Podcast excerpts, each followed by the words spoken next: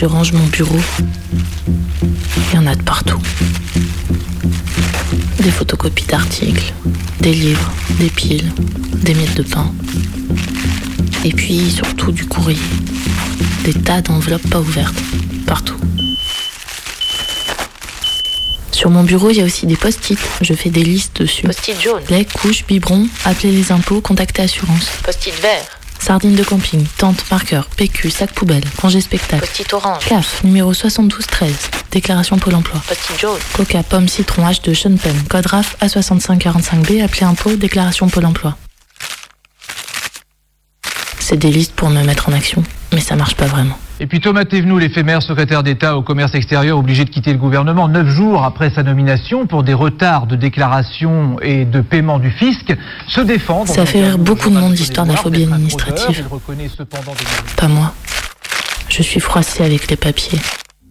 Les impôts, la CAF, l'assurance, Pôle emploi, ça me terrifie. Je perds mes mots de passe, ma carte bleue, ma carte vitale. J'évite le plus longtemps possible de relever ma boîte aux lettres. J'arrive à obtenir des amendes majorées à chaque infraction. Il y a même eu une période durant laquelle je n'ai pas demandé le RSA parce que j'avais peur de me tromper et devoir rendre l'argent. Rendre l'argent, rendre l'argent.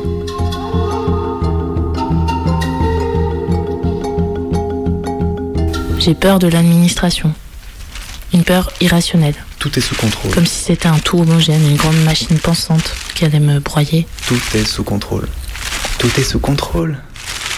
Everything is under control. J'ai peur qu'on me juge pour irresponsabilité, qu'on me mette en prison pour inefficacité et immaturité, qu'on me déclare inapte à vivre dans notre société. C'est une peur insidieuse. L'État te veut du bien, l'État te veut du bien. Pourtant, j'ai la nationalité française, je sais lire, écrire, j'ai une connexion internet, la peau blanche et une voix de petite fille au téléphone. Mais toutes ces petites opérations à faire qui devraient relever du quotidien et m'aider à être indemnisé, remboursé, être dans les clous, me paralysent. Je voudrais être en dehors de tous ces radars, sortir de ces démarches, mais je suis engluée dedans. J'en ai besoin. J'en viens même à souhaiter parfois d'avoir quelqu'un qui s'occuperait exclusivement de ça pour moi. De gérer mes papiers, mes démarches. Une sorte d'assistant personnel, quoi.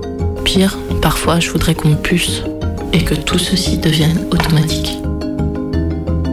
Je me suis fait happer par la machine. Hier, j'ai voulu parler de ça à ma pote Carole. Elle et moi, on est comme des sœurs. Puis on a vécu longtemps ensemble. Quand je lui ai demandé si elle pensait que je souffrais de phobie administrative, elle a éclaté de rire. Et elle m'a dit que j'avais juste un gros poil dans la main. Du coup, je suis allée sur Doctissimo, une sorte de forum de santé sur Internet. Mais j'aurais pas dû.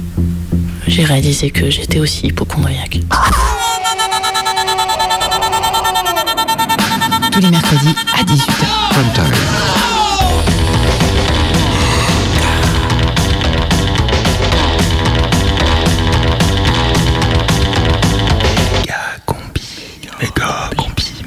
C'est euh, le prime time de Megacombi Euh, non, je crois que c'est la prime team de Megacombi, non? À 18h ce mercredi.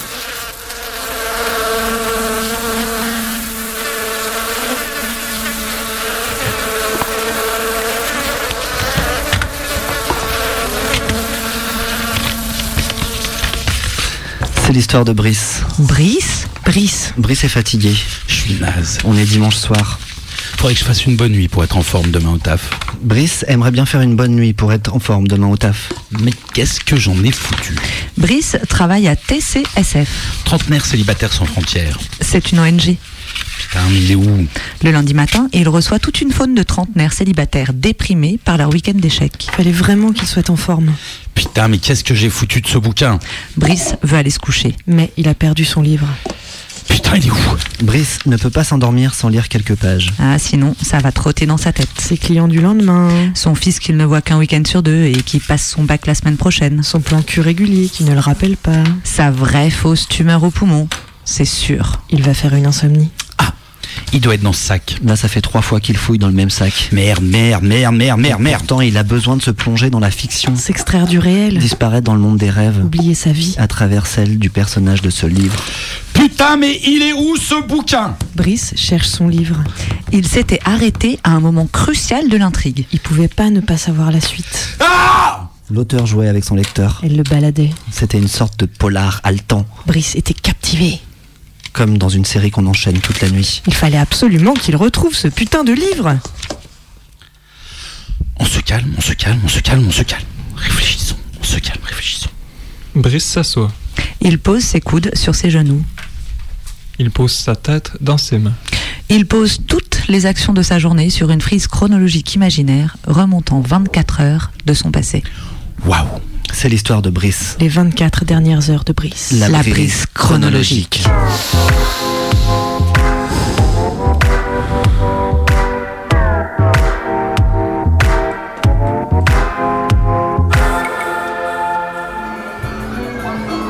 On est dimanche. La veille, Brice avait fini pas trop tard. Il tape un peu ce vin bio, hein Mais il était bien bourré. Ah, c'est toi la voisine d'en face? Il y avait une fête de quartier dans la rue d'à côté. Ah bah, Moi je suis le mec du quatrième. Tu vois les géraniums sur la fenêtre La voisine l'avait déjà remarqué. Il fume souvent des joints à poil derrière les fleurs. Et bah voilà, c'est moi. Quand elle l'a reconnu, elle l'a évité. Ah bah quoi? C'est la fête des voisins ou quoi? Il ne se souvenait de pas grand-chose, mais ce qui était sûr, c'est qu'une fois rentré chez lui, il avait lu quelques lignes avant de sombrer dans un sommeil lourd et sans image. Brice inscrit méticuleusement ses souvenirs sur la frise chronologique des dernières 24 heures de sa vie.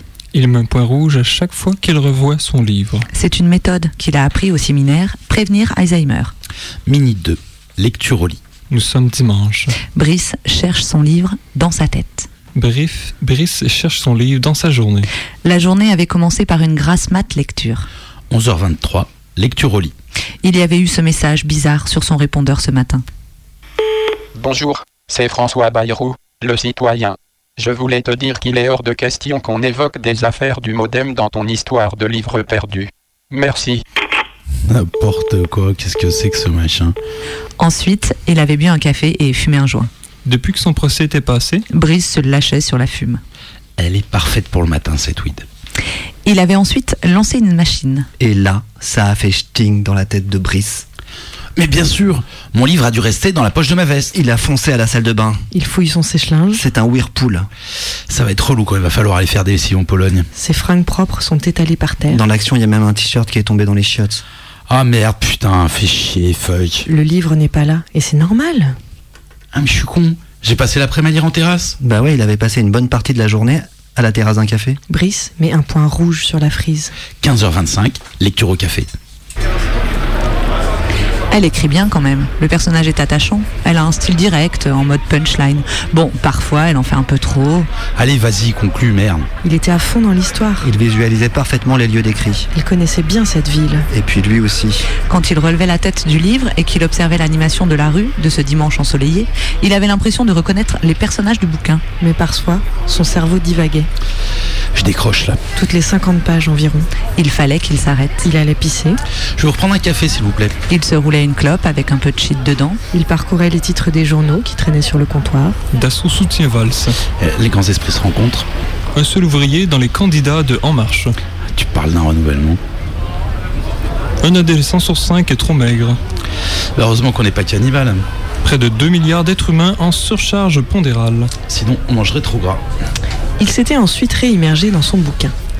16h37, fin de lecture au café. Il avait fallu qu'il relise une page avant son arrêt pour retrouver le moment où il avait décroché. Il a lu encore une cinquantaine de pages, puis il est parti en balade. Il lui restait alors une grosse centaine de pages avant le dénouement final. Brice flânait dans la ville. Il s'était arrêté devant ce chantier. Vous travaillez le dimanche? Les ouvriers avaient haussé les épaules.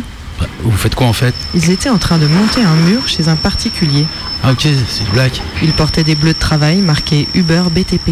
Ah non, c'est encore pire. Brice avait l'impression qu'il y avait du sang dans le ciment. Un cycliste avec un sac en uniforme vert était passé à toute berzingue.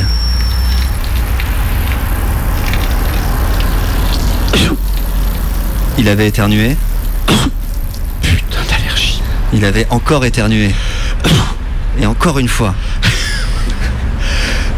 Il faisait très très très chaud. Les indices de pollution explosaient. Il s'était carrément mis à cracher du sang. Ah merde Et pourtant, son pneumologue l'avait prévenu. Faut arrêter de fumer, monsieur Brice. Vous pensez pas que ça vient plutôt de la pollution?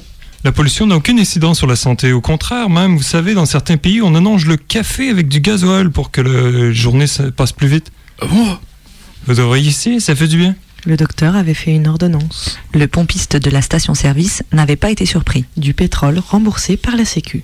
Brice avait appris plus tard que le pneumologue travaillait pour Total. Depuis, il avait repris les joints.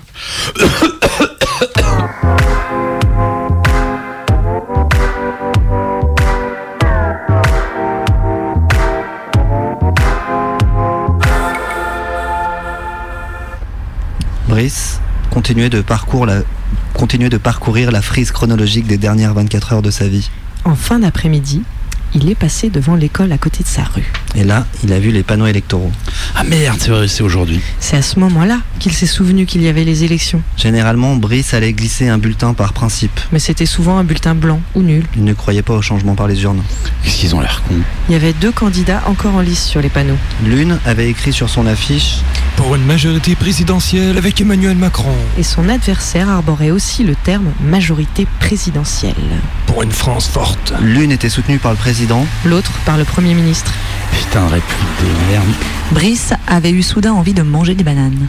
Il est quand même rentré dans le bureau de vote. Dans l'isoloir, il avait découpé une feuille blanche au format d'un bulletin et il avait écrit George Orwell. Brice était sorti de l'isoloir. Il y avait la queue pour atteindre l'urne. C'est pas qu'il y avait trop de monde. Mais un des assesseurs était bloqué dans les toilettes. Et on sentait comme une tension. Les militaires de Vigipirate s'étaient un peu plus agrippés à leurs fusils. Les gens attendaient. Ils avaient peur. Et si l'assesseur était en train d'enfiler une ceinture explosive? Dans le bureau, il régnait un silence de plomb. La femme qui le précédait dans la file avait sursauté quand il avait tourné une page. Il avait donc encore son livre à ce moment-là. 19h17, lecture au bureau de vote.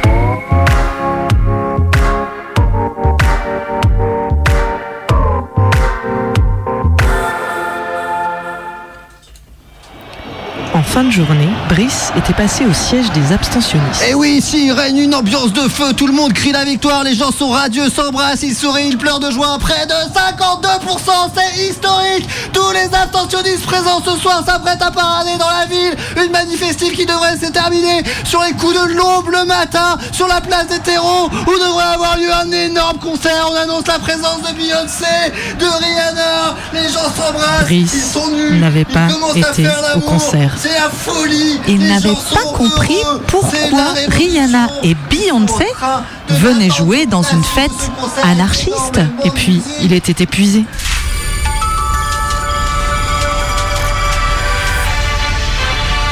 Le journal Alain Passerelle. Alain, bonjour. Bonjour. Au sommaire de cette édition, une République en marche sur l'eau. C'est tout comme. Les sondages prévoyaient une grosse vague. C'est une Brice lame de fond. est fatigué de revivre une deuxième fois cette journée. Il arrive au bout de sa frise chronologique. Il est au présent. Il n'a toujours pas retrouvé son livre. Il ne l'a pas vu depuis 19h17. Il est minuit Il 7. est désespéré. Un triomphe donc tempéré largement par une abstention. Il aimerait reprendre le fil de l'histoire. Connaître la suite de l'intrigue.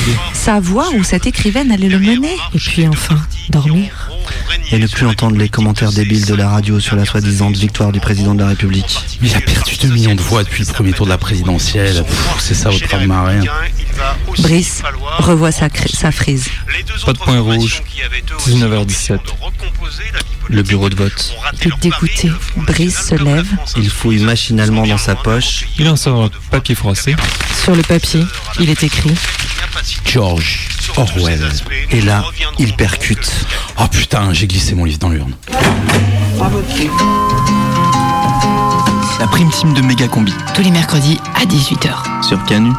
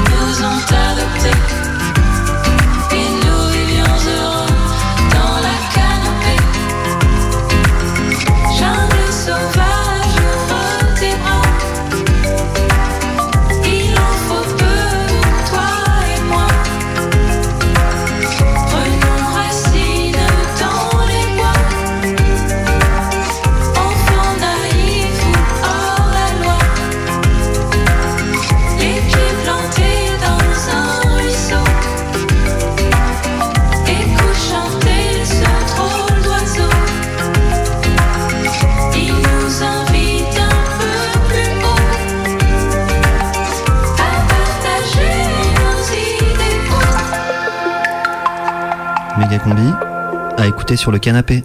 C'est le soir euh, du, euh, du procès. Oui, c'est ça. Et je m'enroule, hein Je m'appelle Emmanuel, 38 ans, presque 39. C'est le premier depuis euh, dernière semaine de mars. Musicien. Deux mois et demi? Putain, deux mois et demi sans pétard du tout. Ma vie se passe bien. Un record du monde depuis euh, 21 ans. je passe en le 8 juin. En général, c'était deux jours plutôt. Déjà, je vais tenir jusqu'au mois de juin. Et après, en juin, je verrai en fonction de mon jugement. J'ai bien envie, quoi. Je me suis fait euh, arrêter. euh, je me suis fait arrêter derrière mon lieu du travail en train de fumer, en train de fumer un pétard. Un joint par les gendarmes de mon petit village. Et comme ils avaient que ça à faire, ils ont trouvé chez moi sept pieds, euh, sept pieds de bœuf en train de pousser. Garde à vue, euh, à peu près 2 kilos, quoi. Et procès en juin. J'ai pas pu m'en faire après le, après le jugement parce que je suis parti bosser direct. J'aime l'effet du cannabis. Depuis 13h30, 14h, ça me trotte dans la tête de vite vite finir de bosser. J'aime euh, le goût du cannabis, j'aime. J'avais bien envie. Ouais, j'aime. Après, je sais pas ce que ça va faire. Je pense que ça va me faire euh, un peu bizarre. Un peu l'effet des premiers, tu sais. On va voir. Au départ, j'ai rencontré Emmanuel pour le son du chapeau sur la drogue. Il venait de passer 24 heures en garde à vue pour avoir fumé et cultivé du cannabis. Et puis, quand il m'a dit qu'il allait essayer d'arrêter le pétard jusqu'à son procès pour avoir des analyses négatives, j'ai décidé de le suivre dans cette drôle d'aventure de quelques mois. C'est donc dans un deuxième épisode, lors d'une nouvelle rencontre, qu'on apprend qu'il réussit son pari. Plus de pète. Aujourd'hui, le procès est passé et c'est la fin de cette série que je vous propose de découvrir maintenant. Cannabis mon amour, épisode 3 dans la méga combi. Et sinon, ça va très bien. ça y est, c'est fait, c'est fini. Tout s'est plutôt pas trop mal passé. Comme je t'avais dit l'autre fois, les avocats étaient, nommés qu'en mai. Et du coup, moi, j'ai fait une lettre le 13 avril. Et puis bon, le 20 mai, voyons, j'avais toujours rien reçu. Je me dis, ouh, ça se rapproche quand même, c'est dans deux semaines et demie, j'ai toujours rien. Je vais refaire un courrier. Donc j'ai refait encore un courrier. Et là, cette fois, ils m'ont envoyé la lettre avec les trois avocats commis d'office de permanence le jeudi, là. Donc je l'ai appelé. Et là, du coup, il m'a dit ce qu'il avait à me dire, quel papier il fallait que j'amène, euh, quelle peine j'encourais, ce qu'il pouvait plaider. Soit du sursis, sursis. Soit euh, du sursis, comment ils appellent ça? Euh, Jour amende. Comme ils te, présentent le truc, c'est que tu as le droit à 100 jours pour économiser, style 8 euros par jour. Et à la fin des 100 jours, tu, leur- tu, les- tu leur payes les 800 euros. Soit tu payes tout de suite. Et là, tu un abattement de 20%. Et du coup, une fois que tu as payé, ben, ta, peine, elle est finie. quoi. Il dit, je pense qu'elle va, la procureure, elle va demander du sursis ou une, une peine de jour amende. Qu'est-ce que vous préférez quoi? Et mon avocat, ce matin, il m'a aussi parlé de TIG. Sinon, il m'a dit, est-ce que vous voulez pas faire des TIG Travaux d'intérêt généraux. Alors moi, je dis, bah, moi, euh, si ça m'évite de payer une amende et que ça m'évite d'avoir du sursis, moi, à limite, je veux bien. Je le sursis, ça m'inquiète un peu. Euh, L'amende, j'espère qu'elle sera pas trop grosse parce que j'ai pas d'argent. Donc... Mais après, pareil, tout ce qu'on me dit, c'est que ça risque de pas être très gros parce que c'est en fonction des revenus et comme je gagne pas beaucoup d'argent. Hier la journée, j'y ai pas trop, euh, même pas pensé tout. J'étais en cours, donc euh, façon, j'avais d'autres trucs à penser. Euh, je suis rentré ici, je me suis assis. Et quand j'ai commencé à préparer les papiers, tout ce qu'il fallait que j'amène pour aujourd'hui, là j'ai commencé à y penser un peu, mais ça me stressait pas plus que ça, quoi. Enfin, j'avais pas l'impression d'être stressé, mais j'ai pas dormi, quoi. Enfin, si, j'ai dû dormir deux heures cette nuit, quoi. Ma, ma c'était de rater mon réveil, tu vois, de pas me lever et de, tu vois, d'être à la bourre. Ou... C'est vraiment le fait de je veux, être clean, je veux être irréprochable, quoi, qu'ils puissent pas me reprocher des trucs en plus que ce qu'ils me reprochent déjà. Mais dès que mon réveil a sonné, je me suis levé. euh, parce qu'en général, mon réveil sonne, je l'éteins, puis je me dis, allez, encore 10 minutes, tu vois. Là, je me suis levé direct. euh, je me suis habillé, je me suis fait monter et je suis parti, c'était euh, 7h moins 20. Puis je me disais, ça y est, c'est aujourd'hui, au moins après, derrière- après derrière, c'est terminé, quoi. Je, fais ça, c'est une dernière épreuve. euh, si ça se passe bien, c'est- fini, on n'en parle plus. J'étais euh, détendu, on peut dire. Donc j'arrive là-bas, euh, là, mon avocat, il à la bourre. Tu vois, il me dit, il m'avait dit la, la veille, dès que vous arrivez, vous m'appelez. Donc moi je l'appelle, c'était 8h15. Il me dit, oh, bah, je suis dans les bouchons, euh, j'arrive dans 10 minutes. Et il est arrivé à 35, le mec, quoi. c'est tranquille. Je me suis dit, bon, bah, putain, c'est quoi ce, c'est quoi ces mecs, quoi, tu vois. Je lui ai donné 350 balles ou 400 balles pour, euh, il est même pas à l'heure, le mec, quoi. Euh, donc après, il me prend dans un coin du tribunal, il m'explique un peu comment ça va se passer et tout. Et après, il me dit, bon, bah voilà, il y a du monde aujourd'hui, machin, on risque de pas passer tout de suite et tout. Il m'a payé un café. On est retourné voir, et puis c'était pas encore maintenant, c'était près de 9h à ce moment-là. Je vais m'asseoir dans un coin, j'attends, tu sais, tu vois, qu'ils viennent me chercher. Et euh, donc là, ça allait. Et ce moment, il m'a dit bon bah ça, il y, en a un autre et puis c'est à nous. Et là, du coup, on allait se poser dans un petit coin devant la salle où il y avait les procs. Là, qu'on s'est assis, que là, j'ai commencé à stresser un peu, ouais. Moi, ce qui me faisait stresser, c'est qu'il m'a dit, il fallait que vous, il m'a dit, faut vous excuser, faut dire que vous regrettez, alors que je, je regrette pas du tout. Moi, je, je me sens pas devoir des excuses à qui que ce soit, quoi.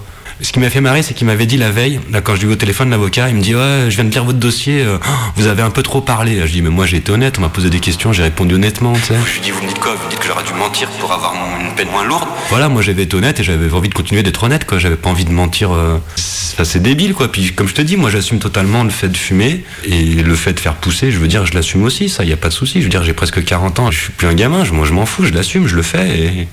Et moi, je n'ai pas l'impression de m'en porter mal ou de faire vraiment de mal à personne. Qu'est-ce que ça peut leur foutre, quoi, en fait, quelque part, quoi. Donc, euh, j'ai fait des analyses, je les ai fait avec ma, avec ma piste. Je veux dire, j'ai pas triché. J'aurais pu, j'ai des potes qui l'ont déjà fait pour leur permis, tu vois, qui sont avec les pistes de leurs parents ou de leurs cousins ou de leurs beaux-frères, ou tu vois, euh, des mecs qui fument pas. Moi, je m'en fous. Moi, j'ai tenu deux mois et demi et j'ai fait tout honnête du début à la fin. Je voulais pas mentir et ça, ça me faisait chier.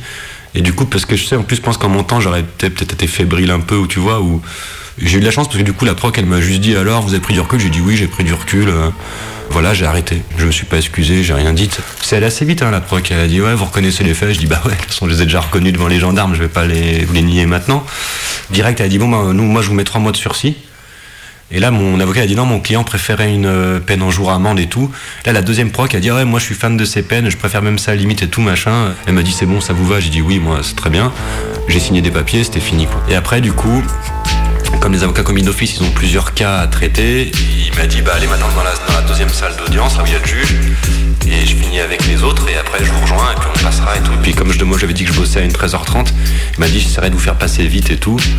Et en fin de compte, j'ai poireauté dans cette salle deux heures, quoi. À regarder le juge euh, défoncer des mecs. Et donc là, ouais, c'est là que j'ai un peu stressé parce que de le voir, euh, le juge, il avait été vraiment c'était strict euh, et en plus en public. Mais c'était, c'était surtout le, ouais, le, l'attente qui était stressante, quoi. Parce que, ouais, parce que déjà c'est chiant d'attendre. Normal, t'es devant un juge, t'es un peu intimidé aussi, donc euh, parce qu'il y en a plein qui l'a repris. euh, ouais, euh, parlez distinctement, articulez comme il faut. Moi, je parle vite en plus. Je me suis dit putain, il va me défoncer s'il veut, tu sais. Moi, j'imaginais le pire, quoi. Du coup, j'ai stressé qu'il me, qu'il me mette autre chose que ça, quoi. Autre chose qu'une amende et que j'ai des trucs plus graves. Ça, ça m'aurait fait chier, quoi.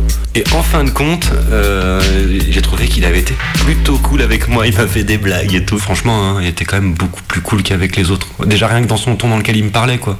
C'était moins agressif, c'était moins. euh, et, du coup, il a, il a homologué ma peine en 5 minutes, quoi, alors que les autres, ça avait duré bien à chaque fois un quart d'heure. Mon avocat a dit parole à la défense, parce qu'il donne la parole après l'avocat. L'avocat lui a dit que j'étais quelqu'un de qui travaillait, qui avait un revenu, machin, qui était bien inséré dans la société et tout. Et là, du coup, il a direct, il l'a coupé, il a dit bon, bah, vous avez un revenu Je dis ouais. Il m'a dit combien? Dis à peu près 1300 euros par mois. Il me dit vous êtes quoi payer l'amende? Je dis bah ouais. Il m'a dit bon, allez, paf, jugé. Je pense aussi qu'il avait envie d'aller manger, le mec, c'était une heure moins le quart presque. Il avait, je pense qu'il avait envie de torcher le truc vite. Peut-être aussi qu'il a compris que j'étais pas méchant, enfin j'en sais rien. Après tu signes deux papiers, après tu passes faire la queue vite fait, 30 secondes, euh, parce qu'il y avait un mec devant moi là où tu payes ton amende. Et puis c'était fini quoi. Ah bah je dis bon ça y est, c'est bon, ça y est, c'est fini.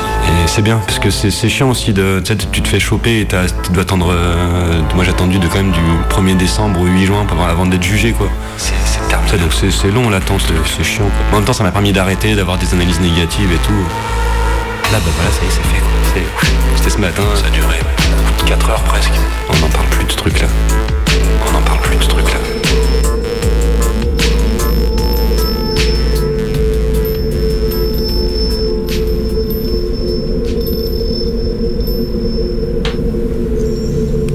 J'étais dans cette période bien heureuse du hashish que les orientaux appellent le kiff. Je ne sentais plus mon corps, les liens de la matière et de l'esprit étaient déliés. Je me mouvais par ma seule volonté dans un milieu qui n'offrait aucune résistance. C'est ainsi, je l'imagine, que doivent agir les âmes dans le monde aromal où nous irons après notre mort. Une vapeur bleuâtre, un jour élyséen. Un reflet de grotte azurine formait dans la chambre une atmosphère où je voyais vaguement trembler des contours indécis.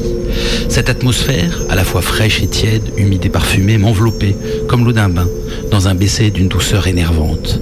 Si je voulais changer de place, l'air caressant faisait autour de moi mille remous voluptueux, une langueur délicieuse s'emparait de mes sens et me renversait sur le sofa, où je m'affaissais, comme un vêtement qu'on abandonne. Je compris alors le plaisir qu'éprouvent, suivant leur degré de perfection, les esprits et les anges en traversant les éthers et les cieux, et à quoi l'éternité voulait s'occuper dans les paradis. Non, j'avais pas spécialement envie d'être accompagné. C'est moi, je me suis fait serrer, j'assume mon truc, je le fais. et ouais, non, je le fais seul, ouais. Ma mère, elle devait être tractée ce matin.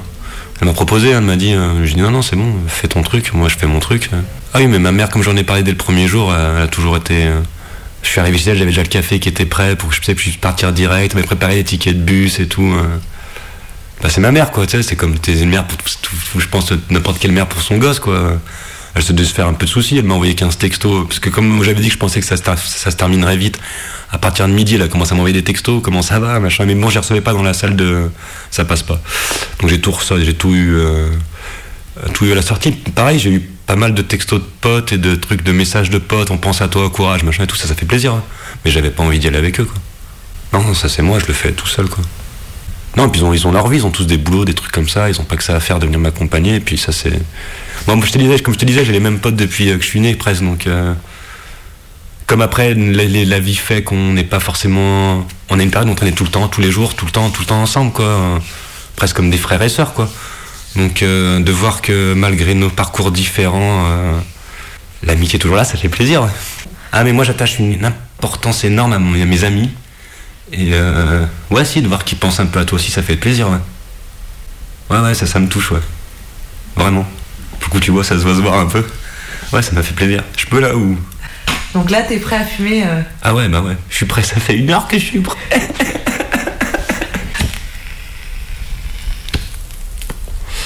Voilà. Putain, c'est quand même nettement meilleur qu'une clope, moi je vous le dis.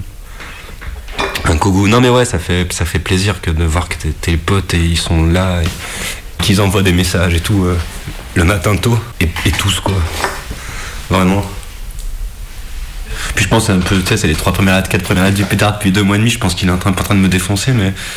Et donc, donc après, quand t'es des raids, t'as plus tendance à être émotif. Donc euh, j'avais. Moi, comme je te disais, j'ai- j'aime fumer. Et là, ça faisait euh, deux mois et demi, et du coup, ça fait plaisir d'en refumer un. Et après, l'effet, oui, je pense qu'il y en a un peu, du coup.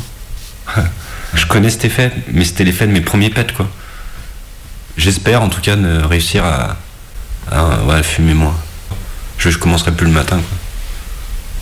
Peut-être retrouver un peu cet aspect récréatif, vraiment, que, que d'être tout le temps raide.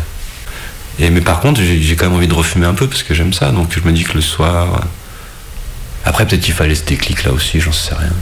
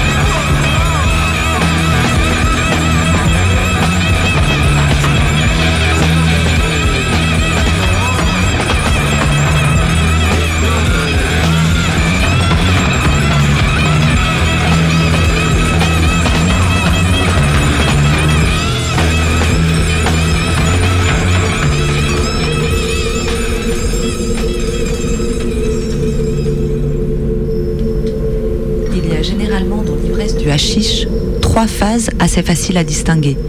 Et ce n'est pas une chose peu curieuse à observer chez les novices que les premiers symptômes de la première phase. Vous avez entendu parler vaguement des merveilleux effets du hashish. Votre imagination a préconçu une idée particulière, quelque chose comme un idéal d'ivresse. Il vous tarde de savoir si la réalité sera décidément à la hauteur de votre espérance. Cela suffit pour vous jeter dès le commencement dans un état anxieux, assez favorable à l'humeur conquérante et envahissante du poison. La plupart des novices, au premier degré d'initiation, se plaignent de la lenteur des effets. Ils les attendent avec une impatience puérile. Et la drogue n'agissant pas assez vite à leur gré, ils se livrent à des fanfaronnades d'incrédulité, qui sont fort réjouissantes pour les vieux initiés qui savent comment le hashish se gouverne. Les premières atteintes, comme les symptômes d'un orage longtemps indécis, apparaissent et se multiplient au sein même de cette incrédulité. C'est d'abord une certaine hilarité, saugrenue, irrésistible qui s'empare de vous. Ces accès de gaieté non motivés, dont vous êtes presque honteux, se reproduisent fréquemment et coupent des intervalles de stupeur pendant lesquels vous cherchez en vain à vous recueillir. Les mots les plus simples, les idées les plus triviales prennent une physionomie bizarre et nouvelle. Vous vous étonnez même de les avoir jusqu'à présent trouvés si simples. Des ressemblances et des rapprochements incongrus, impossibles à prévoir, des jeux de mots interminables, des ébauches de comiques qui jaillissent continuellement dans votre cerveau.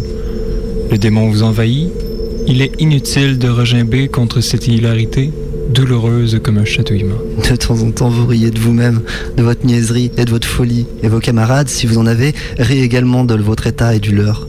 Mais comme ils sont sans malice, vous êtes sans rancune. Cette gaieté tour à tour languissante ou poignante, ce malaise dans la joie, cette insécurité, cette indécision de la maladie ne durent généralement qu'un temps assez court. Bientôt, les rapports d'idées deviennent tellement vagues, le fil conducteur qui relie vos conceptions si ténues que vos complices seuls peuvent vous comprendre. Et encore, sur ce sujet, de ce côté, aucun moyen de vérification. Peut-être croit-il vous comprendre et l'illusion est-elle réciproque? Cette folâtrerie et ces éclats de rire, qui ressemblent à des explosions, apparaissent comme une véritable folie. Au moins comme une niaiserie de maniaque à tout homme qui n'est pas dans le même état que vous. De même, la sagesse et le bon sens, la régularité des pensées chez le témoin prudent qui ne s'est pas enivré, vous réjouit et vous amuse comme un genre particulier de démence. Les rôles sont intervertis, son sang-froid vous pousse aux dernières limites de l'ironie.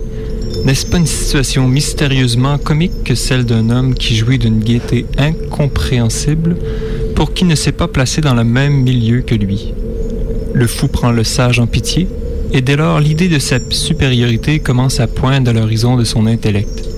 Bientôt elle grandira, grossira et éclatera comme un météore.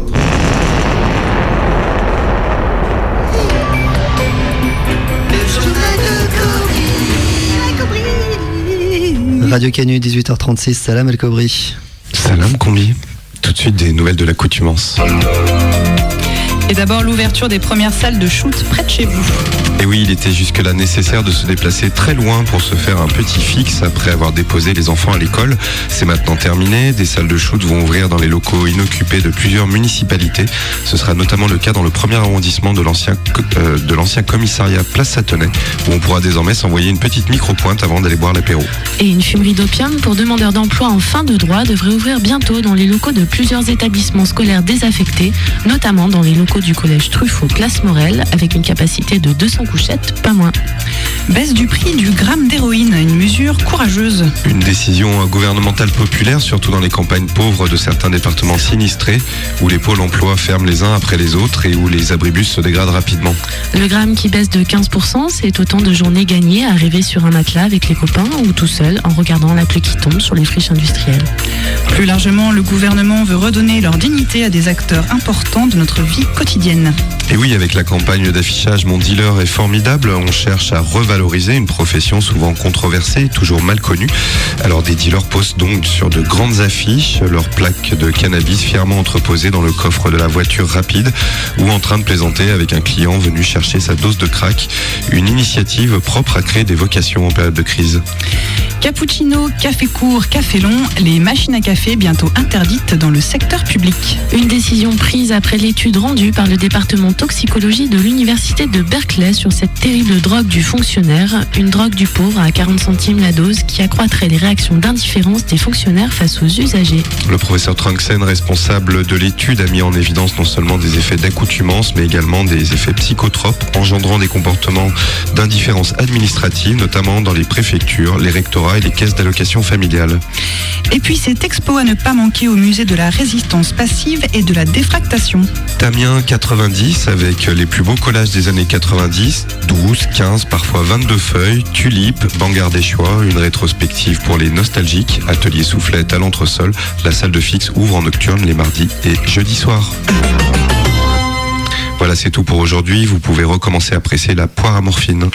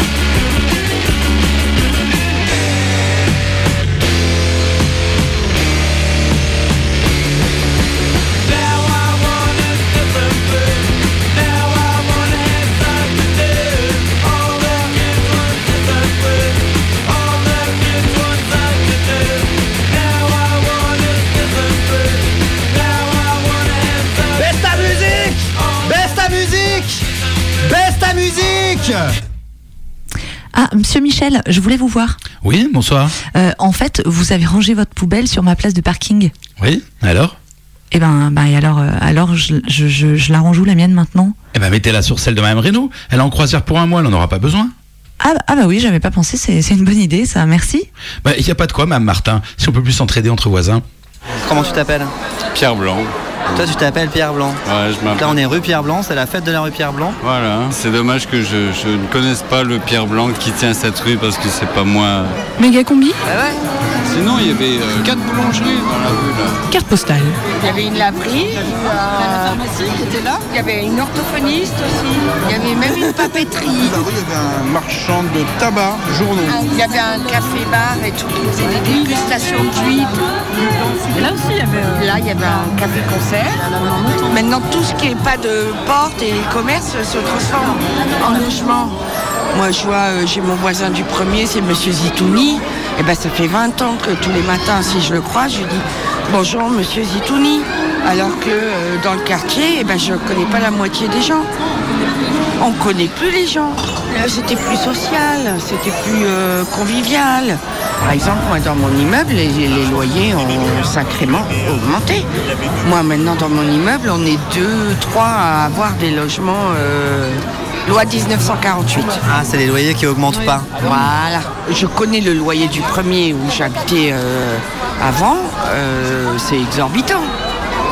Moi, je pourrais pas me le relouer. Ah oui, moi je veux bien. Tu vois. c'est du rosé de la biocop. Ah, bah, si c'est bio, alors ça va. Alors, vous qui êtes là depuis longtemps, c'était déjà à la rue Pierre Blanc que vous êtes arrivé Tout à fait. Et Alors, c'est qui Pierre Blanc C'est un monsieur qui s'appelle Pierre et qui a comme nom Blanc. La voisine d'en face, rue à tout le monde, la rue à tout le monde. T'as les sacs poubelles, Aurélie, non? Demander sac poubelle. Ah, je sais pas. Toi, t'habites ici aussi Au 5 Ah, au 3. quoi que t'as fait, toi C'est un petit euh, atelier euh, slackline, donc c'est à 20 cm du sol. Voilà, donc les enfants, bah, ils adorent ça, surtout qu'ils ont un équilibre naturel. euh. Ah, et la petite là, elle y arrive toute seule. Hein. Toi, t'es de la rue Pierre Blanc ou pas Ouais, moi je suis du 11. L'appartement qui a cramé. Depuis le 14 février, la Saint-Valentin enflammée. Ouh, c'était un peu trop chaud, ça a brûlé. Du coup, vous habitez où maintenant Bah, nous, on est chez, chez ses parents, là, c'est super. Depuis deux mois et demi. Avant, on était à droite, à gauche. Et des voisins de la rue qui nous ont hébergés d'ailleurs. La solidarité du quartier, euh, elle est bien ici. hein. Vous Et- étiez en location là Ouais, et on doit payer le loyer et ils nous relèchent pas et ils nous laissent dans, voilà, dans la rue. Vous devez payer le loyer? C'est comme ça, c'est parce que c'est charlatan. C'est Clésia Immobilier, prévoyance, caisse de retraite, multinationale milliardaire et ils nous laissent dans la rue. Si les bailleurs ne relogent pas le locataire, c'est à la mairie de Lyon de le faire. Eh ben, ils se sont bien déchargés de le faire hein, pour nous. Ils ont tous tort. Le bailleur, la mairie de Lyon, ils ont tous tort. Ils ont bricolé une petite loi à eux. Ils nous ont sorti un arrêté municipal à leur sauce qui les décharge de toute responsabilité nous concernant. C'est un scandale. C'est une grosse ville, la ville de Lyon. C'est une espèce de micro-société. C'est une espèce de petit pays indépendant. Ils font un peu ce qu'ils veulent, hein, la ville de Lyon, à leur sauce. hein. Nico, du 11 de la Peter White, euh, dans le cœur jusqu'à la mort. Rue C'est qui c'est, toi, Pierre Blanc C'est un chimiste. C'est un pote de Lavoisier. Si, si, si, si. Ils ont couché ensemble. C'est un peu en cul, quoi. Bon, on enlève la slack, euh, les enfants, c'est fini. hein. On a dit dernier tour déjà, il y a un quart d'heure. Allez, hop On a dit ça, terminus Vous faites quoi? On écrit à squatter. C'est. Pour ouvrir euh, ce lieu, ce lieu, il y a plus de 100 mètres carrés qui servent à rien depuis 5 ans. Même plus. Il est trop à squatter quoi. à squatter, on en a mis partout là. Bordel, putain, c'est trop triste. En 2002, on a tendu une banderole. On est allé voir les voisins du quatrième qui étaient d'accord. On a tendu une banderole dans la rue, donc d'appart en appart. Ça crée du lien, ça, en 2002. Et il y avait marqué quoi dessus Devine 2002, c'était contre Ah, Le Pen. c'était pour Le Pen. Ah ouais. Enfin, pas pour, euh, tu pas dans cette rue. Voilà. Et alors pourquoi vous l'avez pas refait cette année? Mais parce que cette année, c'est différent. Si tu veux, Le Pen, euh, tout le monde l'a laissé monter et euh, qui se démerde après. Maison, c'est un théâtre. Merci pour votre respect, pour votre silence. Allez Toi t'es inscrit donc tu vas savoir. Tu sais qui c'était Pierre Blanc ah oui, bah non. Alors je l'ai lu il y a pas longtemps, euh, juste là, parce que il y, a le- y a un gars qui est archéologue et qui a fait l'histoire de Pierre Blanc. là. C'est ici le classeur de l'archéologie de la, de rue Pierre. Blanc. On est en train de le regarder. Alors, rue Pierre Blanc. Ce nom de rue est attribué le 2 avril 1901. Pierre Blanc était pharmacien, administrateur de la Martinière et de l'orphelinat des jeunes filles. Conseiller municipal puis maire du premier arrondissement en 1870, révoqué par le préfet Ducrot. Révoqué Oui, parce qu'il devait avoir fait quelque chose de pas bien. Mais quoi? Qu'est-ce qu'il aurait fait comme Bah, il faut demander à la personne qui a fait les recherches. euh, Jeff? Ouais. C'est bien euh, Stéphane Stéphane, ouais, qui a fait. Stéphane Gaillot.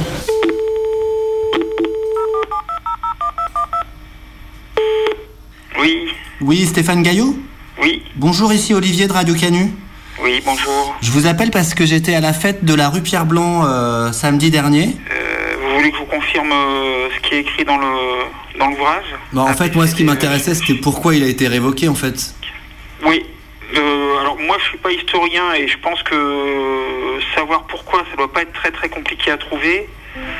Mais euh, il faut il faut faire un peu de recherche, quoi. Si vous avez, euh, c'est c'est quoi votre deadline? C'est très pressé votre votre histoire? Bah, pff, pour la semaine prochaine.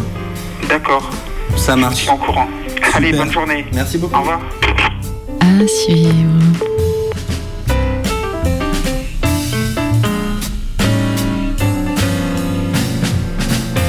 Chers auditeurs, c'est toute la c'est toute la promiscuité transpirante du Congrès mondial de géodésie réunie par 45 degrés de latitude nord, 4,8 degrés de longitude est et 31 degrés Celsius de température qui file jusqu'à vous pour punaiser l'insaisissable au grand tableau noir du savoir universel.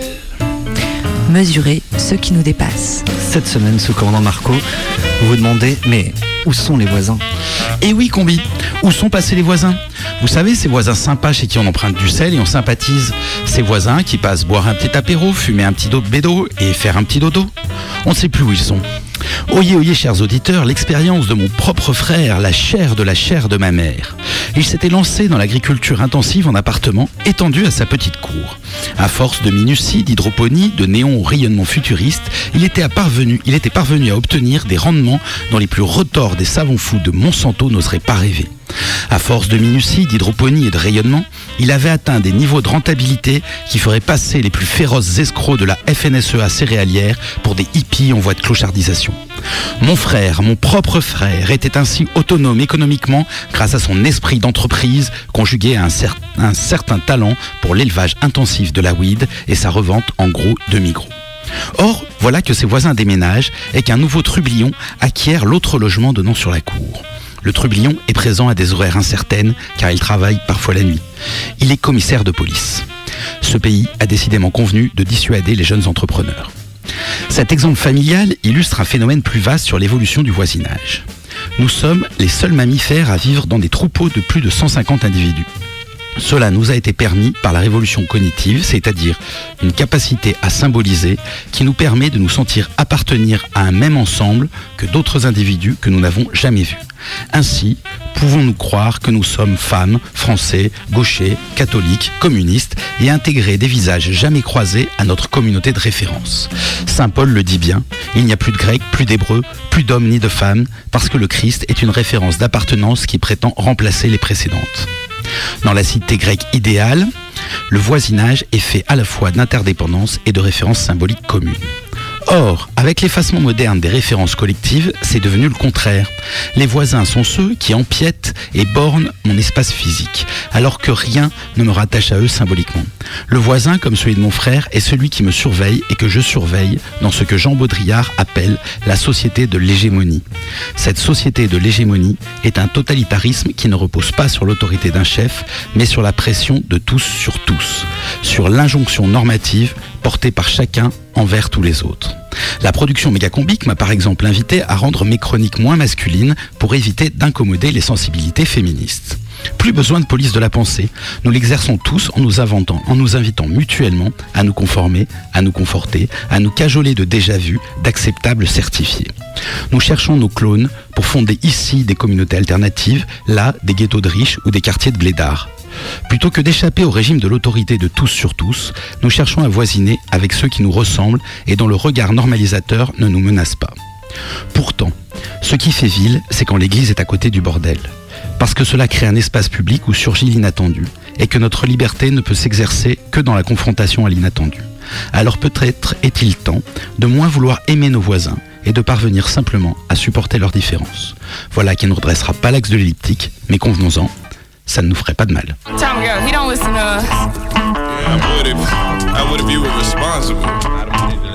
All that blush, girl. What you gonna leave that house with all that blush on? Stand up there. They call it rose. I'll tell you. Carry you on your way home. Give me water, baby. Leave me dry. And if we want it, I won't ask why.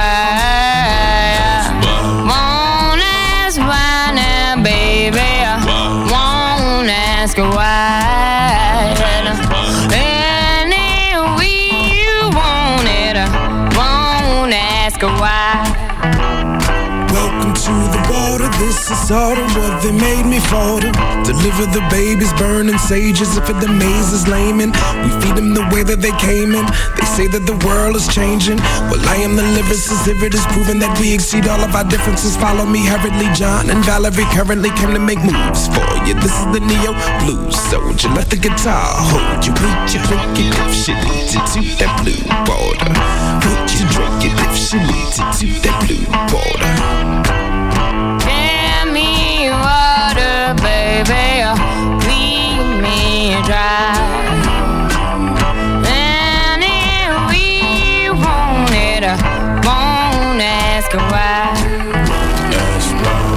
Combi, l'émission la plus.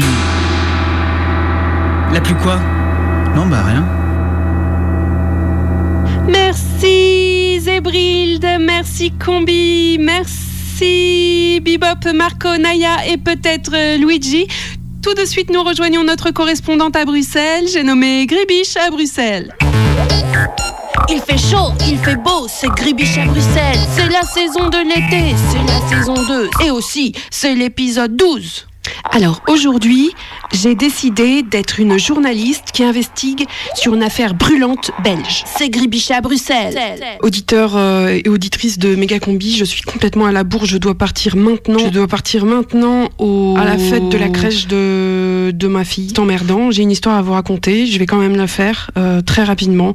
Veuillez m'excuser, mesdames et messieurs, pour, euh, pour, euh, le non-professionnalisme. Alors, disons que ça commence par une connivence, une, une collaboration, peut-être une, une amitié longue et profonde entre deux êtres humains issus de valeurs communes. Ce sont des militants du PS belge. Lui, il est assistant social de formation, il s'appelle Yvan Mayer. Elle, elle s'appelle Pascal Peretta et elle a été directrice du SAMU social pendant longtemps. Si j'ai bien compris, elle a été licenciée en 2001 pour faute grave. Des dépenses sur le compte du SAMU social injustifiées, genre frais de déplacement, euh, appels téléphoniques, etc. Puis, elle est redevenue directrice du SAMU social, je sais pas comment, truc incroyable. Mais en 2013, elle est de nouveau dans le viseur. Elle touche un salaire anormalement élevé, elle est pointée du doigt et elle démissionne. Pendant ce temps-là, Yvan Mayer, il mène sa petite barque, il est plus vraiment assistant social, mais il se rapproche de la ville de Bruxelles jusqu'à en devenir bourgmestre, c'est-à-dire maire. Pour cela, il quitte son poste de directeur du CPAS, le Centre public d'aide sociale. Tiens, il pourrait refiler le poste à sa pote euh, Pascal, justement, puisque elle se tourne les pouces chez elle devant Derrick et elle va pas tarder à être expulsée puisqu'elle peut plus payer son loyer. Ah, le chômage peut détruire bien des vies. Bref, ouf, Pascal a retrouvé du travail. Elle est directrice euh, du centre public d'aide sociale. Mais elle reste en fait administratrice du SAMU social. Hein. Elle est socialiste, elle compte pas ses heures et son énergie. Tout ce qui est social, l'aide, tout ça. Ah là là, ces socialistes, ils sont infatigables quand il s'agit de, de don de soi.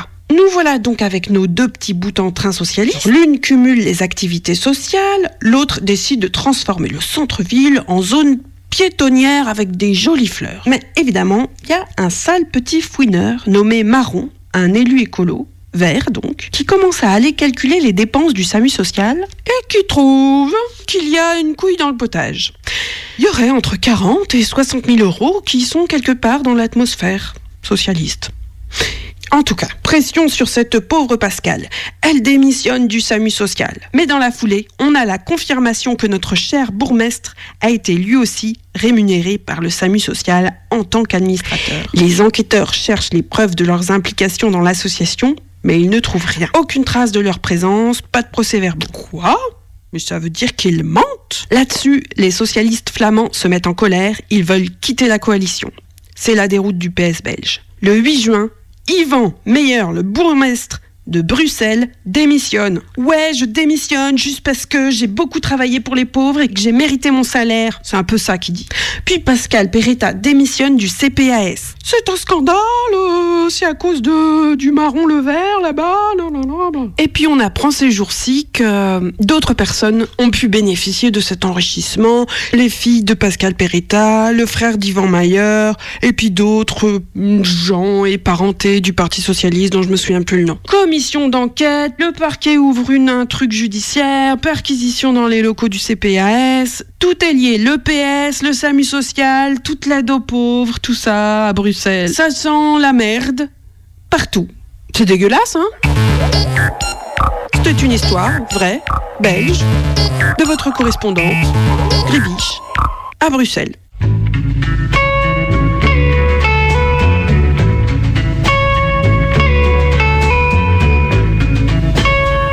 Pas les casques euh, sur les micros. C'est l'heure du son du chapeau. C'est moi qui m'y colle à présenter. Donc le son du chapeau, c'est. Non? Non, vas-y, écoute. Parce qu'en plus, je ne sais pas qui a fait le son du chapeau cette semaine. Donc le son du chapeau, c'est chaque semaine on tire un son. Enfin, une des personnes de l'équipe tire un son et doit faire un. tire un mot. Et Il doit va peut-être faire. falloir qu'en fait quelqu'un d'autre le fasse. c'est compliqué. C'est ça. C'est chaque semaine une personne tire un mot dans un chapeau Dans et un avec chapeau. ce mot doit faire euh, un son pour la semaine qui suit. Et donc la semaine dernière, qui a tiré le mot? C'était Chris. Avec quel mot? Croustille. Croustille. Au Québec, les croustilles sont de fines rondelles de pommes de terre frites. Des chips, comme on dit en France. Mais qu'est-ce qui t'arrive Des chips On va manger des chips Je cherche dans la maison de quoi faire un son du chapeau croustillant. Plus de biscottes, le pain aujourd'hui est d'hier donc un peu mou, les miettes un peu petit. Ah, je trouve des chips de crevettes. Recette d'Asie élue numéro 1 en goût par 125 consommateurs. Des chips En lisant la composition de ces fines rondelles de farine de tapioca à l'huile de tournesol et à la chair de crevette, Des chips T'entends Des chips C'est tout ce que ça te fait quand je te dis qu'on va manger des chips je repense au son le plus croustillant que j'ai entendu de toute ma courte vie. C'était en Algérie. Nous sortions d'une nuit à la belle dans le Sahara. Nous avions suivi les vagues des dunes toute la matinée pour revenir à Timimoun. Et avant d'atteindre enfin l'ombre salvatrice de la palmeraie, une mer de sel blanche. Le son de nos pas sur cette énorme croûte de sel. Ces minuscules particules de sel séchées au soleil se brisant sous le poids de nos corps. Pendant quelques centaines de mètres, je suis devenu un éléphant.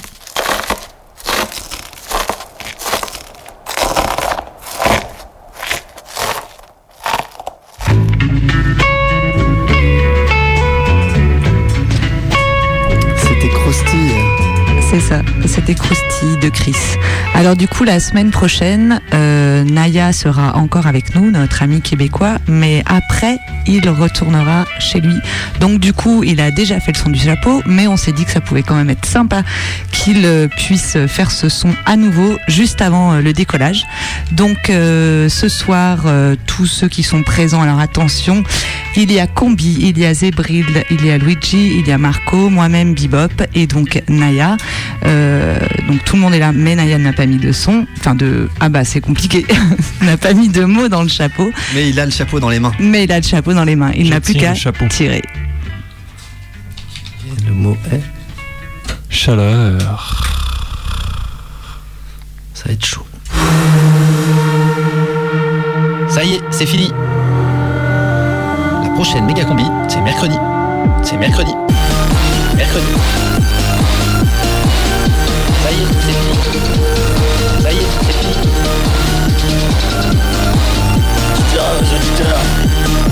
J'ai vachement aimé ce moment avec eux.